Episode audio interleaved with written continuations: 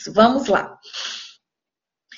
O Wundt, ele, ele foi o fundador e não o criador de uma nova psicologia, de uma nova ciência, tá? Então, só relembrando o que nós já vimos. Fechner foi capaz de quantificar e mensurar a mente humana, ok? Mas foi Wundt que conseguiu utilizar esse conhecimento para tornar a psicologia uma ciência independente. Então, essa é a grande questão, é isso que nós precisamos pensar. Qual que é a principal diferenciação de fisiologistas? Então, uma ciência, ela é criada a partir de um cabedal de autores, de cientistas, de teorias. E isso foi sendo criado ao longo do tempo. Então, nós temos a importante influência, a influência filosófica, não é? A, a influência da filosofia, com todos aqueles pensadores, o espírito do mecanicismo, René Descartes, etc. Nós vimos no capítulo 3, é... Fred, nós vimos no capítulo 3 a importância uh, dos fisiologistas, em que, estudando é, o mundo físico e o impacto que isso tinha nas, uh, nas questões mentais. Então, o quanto que os estímulos físicos repercutiam na questão mental e vice-versa. Isso lá nos fisiologistas. Fechner não queria ou não tinha a intenção de tornar a psicologia uma ciência independente ou nem fundar nada. Ele estava querendo comprovar a teoria dele e desenvolver a, a, aquilo dali. Anos depois, Wundt pegou todas essas teorias, mas tudo que estava acontecendo naquele momento e ele se tornou o fundador da nova psicologia. Então, isso é bem importante da gente conseguir entender. O que é, é criação e o que é fundação. Tudo bem? Quando nós pensamos na fundação, por que Wundt e por que na Alemanha? Vocês leram já o capítulo? E aqui, nessa parte, quando vai falar os anos em Leipzig, vai falar Ok, Amanda. É, e aqui vai falar sobre justamente essa questão do quanto que Wundt se tornou uma figura popular. Ele fez o seu primeiro laboratório lá em Leipzig, na Alemanha, e ele teve, é, ao longo da sua vida, da sua carreira, um período em que ele chegou a ter mais de 600 alunos. Então, nós temos nessa, nessa nossa página 68 ou 71 para alguns, é, algo que diz assim, ó, em 1906, aqui para cima, Wundt começou a mais longa e importante fase da sua carreira em 1875, ao tornar-se professor de filosofia é, na Universidade de Leipzig, onde trabalhou durante 45 anos. Logo depois é, de chegar a Leipzig, ele instalou um laboratório. Em, então, ele tinha o laboratório dos seus experimentos de psicofísica, e em 1881 ele lançou uma revista de publicação oficial do novo laboratório e da nova ciência. Então, ele estava produzindo conteúdo é, e divulgando a ideia, certo? Então, tinha essa revista. Havia pensado em chamar essa revista de estudos psicológicos, mas mudou de ideia aparentemente porque já existia outra com o mesmo nome e que abordavam temas relacionados a ocultismo e espiritismo. Então, aqui, Fred, não assim. Então, aqui nós temos o quê?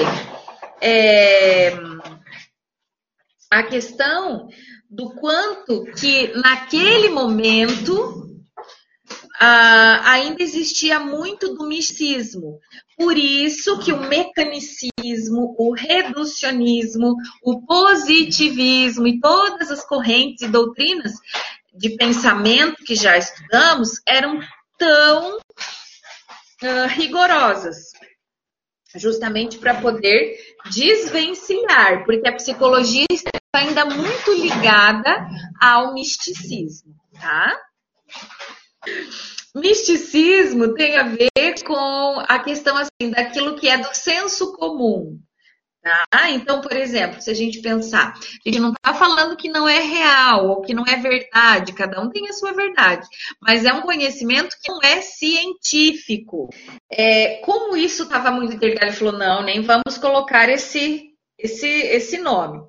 O laboratório de Wundt, é, então, daí ele, ele renomeou, e aí, tendo nas mãos um manual, um laboratório e uma revista acadêmica especializada, a psicologia começou a ganhar um rumo, tá? Começou a ganhar uma, é, um novo caminho.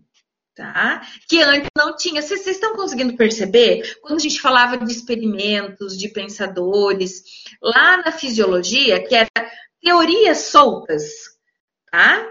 O que, que o Wundt fez? Organizou. Organizou isso. Exatamente, Rodrigo, deu esse norte. O laboratório de Wundt também e a sua crescente fama atraíram a Leipzig muitos estudantes que desejavam trabalhar com ele, dos quais vários se tornaram pioneiros e difundindo suas próprias versões de psicologia para as gerações seguintes. Então ele foi muito importante porque teve ali, ele foi o início dessa dessa construção dessa ciência, quando pensamos que os seus discípulos também se tornaram novos mestres e aí difundiram toda essa ideia da ciência psicológica. Bom, entre eles estavam diversos americanos que retornaram para os Estados Unidos para implementar laboratórios próprios. Assim, o laboratório de Leipzig exerceu uma enorme influência para o desenvolvimento da psicologia moderna, pois serviu como exemplo e como modelo para as futuras pesquisas e para os futuros laboratórios. Além dos laboratórios instalados nos Estados Unidos, outros foram implementados pelos alunos do Wundt na Itália, na Rússia e no Japão.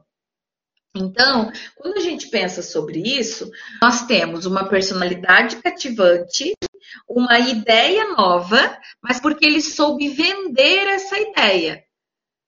Porque está, era o zeitgeist do momento, porque era isso que aquela sociedade precisava, enfim, mas essa, essa ciência estava ali em ebulição e agora tinha um nome e tinha uma cara. Por isso que o laboratório e todo esse berço da psicologia experimental é muito importante com Wundt e não com Fechner. E aí nós temos as principais contribuições do Wundt. Por quê? Porque quando falamos dessa questão do estudo da experiência consciente, então, psicologia experimental, estudos e laboratório de psicofísica, é, sempre vai, a gente vai estar tá ligado, vai estar tá pensando Alemanha, Wundt, método de introspecção, tá? Isso é básico em qualquer livro que você pegar. E na história da psicologia, a gente precisa conhecer e precisa saber. Tá? Uh, de todo esse livro, de tudo que a gente está estudando até agora, Todos têm a sua importante contribuição. Mas quando nós pensamos em Wundt e o método da introspecção, foi um grande divisor de águas. Por quê? Porque a partir daí, essa técnica especificamente psicológica agora dentro dessa nova ciência, uma ciência independente, a psicologia, o método da introspecção, ele ganhou essa essa visibilidade. E aí, a partir disso, outros cientistas, outros psicólogos que concordaram, que melhoraram essa ideia e outros que discordaram e criaram as suas próprias é, as suas próprias é, ideias e teorias. Então, com isso, ali teve esse fomento, essa, esse início e uma grande repercussão para o futuro, esse impulso, esse impulsionamento é, que aconteceu ali naquele momento. Tudo bem? Então vamos lá, gente. É, vamos estudar o que, além disso, do papel do Wundt, quais foram as novas ideias que ele trouxe para a psicologia. Então, a partir daqui, a gente está falando de ciência psicológica. Até então, nós falávamos da influência da filosofia, da influência dos fisiologistas. Agora, a gente está se tratando de ciência psicológica.